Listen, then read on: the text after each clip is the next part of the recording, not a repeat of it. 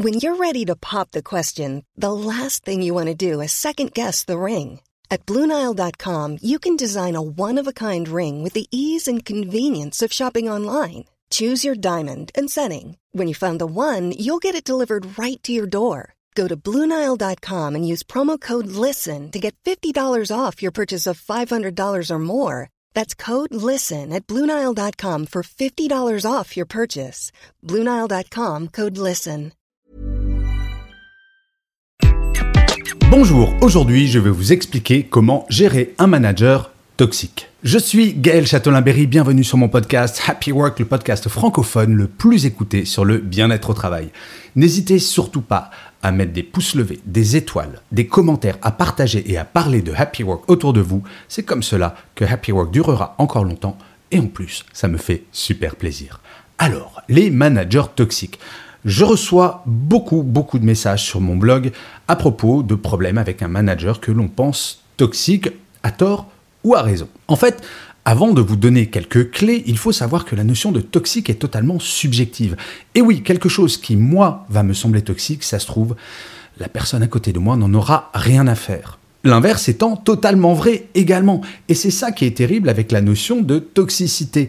D'ailleurs, petite information, si ça se trouve, vous-même et moi, je sais que j'ai des comportements toxiques avec d'autres personnes, mais pas nécessairement volontairement. Et c'est pour cela qu'en fait, pour traiter un manager que l'on pense toxique, il va falloir différencier la notion d'être toxique de façon volontaire ou toxique de façon involontaire.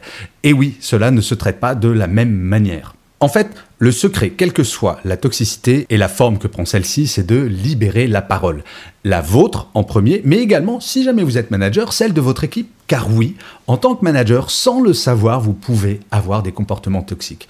Et juste dire à ces équipes, et les amis, vous avez le droit de me dire si jamais j'ai des comportements qui vous déplaisent, je les changerai le cas échéant. C'est plutôt pas mal. Donc, donc maintenant, je vais vous parler des trois types de comportements que vous pouvez adopter si jamais vous avez le sentiment de subir un comportement toxique de la part de votre manager.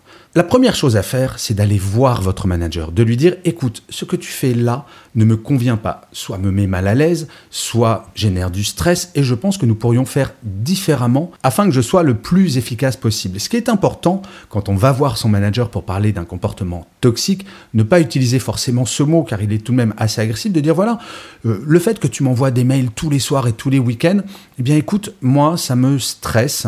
Est-ce que ça t'embêterait de faire des envois différés pour le matin? Comme ça, moi j'y répondrai dès que je les reçois. Vous voyez, envoyer des mails en dehors des horaires de bureau, cela peut être perçu comme un comportement toxique. D'ailleurs, je considère que c'est un comportement toxique. Il m'est arrivé d'aller voir mon manager pour lui dire écoute, il faut que tu arrêtes parce que euh, ça ne change rien, ça me stresse, je me sens obligé de répondre, alors que fondamentalement, si tu me l'envoyais le lendemain matin grâce à un envoi différé, on ne perdrait pas en efficacité. Et là, en l'occurrence, l'exemple que je viens de vous donner, le manager à qui j'ai dit ça est un peu tombé de sa chaise en disant Mais je ne savais pas du tout que c'était toxique pour toi, j'en suis vraiment désolé, et bien sûr, je vais faire des envois différés. Donc la première chose que vous pouvez faire, c'est en parler de façon très calme, très posée avec votre manager. Si jamais c'est suivi des faits, génial. Si jamais vous voyez que le comportement continue, ça c'est la deuxième étape que vous pouvez utiliser, vous pouvez faire un email.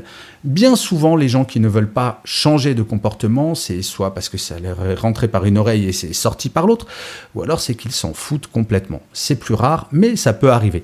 De formaliser. Reprenons l'exemple des emails nocturnes et pendant le week-end.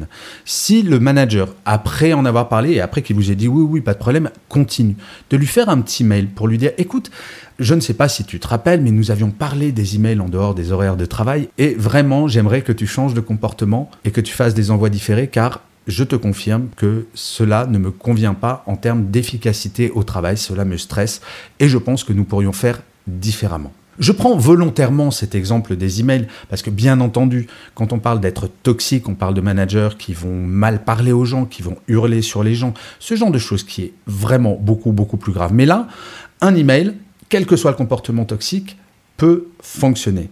Si l'on parle maintenant de managers toxiques qui hurle, par exemple, et qu'on parle de harcèlement moral. Bien entendu, dans cet email, si vous vous sentez harcelé moralement, il est important dans l'email de mettre ce mot de harcèlement moral, car je peux vous le dire, vous êtes très protégé sur ce genre de sujet. Et tout DRH qui voit le mot harcèlement moral dans un email y prête attention, parce qu'on ne met pas ce genre de mots de façon légère. Mais imaginons, et je vous assure que malheureusement, on me rapporte des cas comme cela. Si vous avez parlé, que vous avez fait des écrits et que cela continue encore, et là on parle vraiment de harcèlement morale, on parle de grosse toxicité. Là, je ne vais pas prendre l'exemple de l'email, mais je vais prendre l'exemple d'un manager qui vous brimerait, qui vous humilierait, qui hurlerait. Et oui, malheureusement, ça existe encore en France et dans d'autres pays aujourd'hui. Le dernier recours, c'est d'aller poser une main courante à la police ou chez les gendarmes.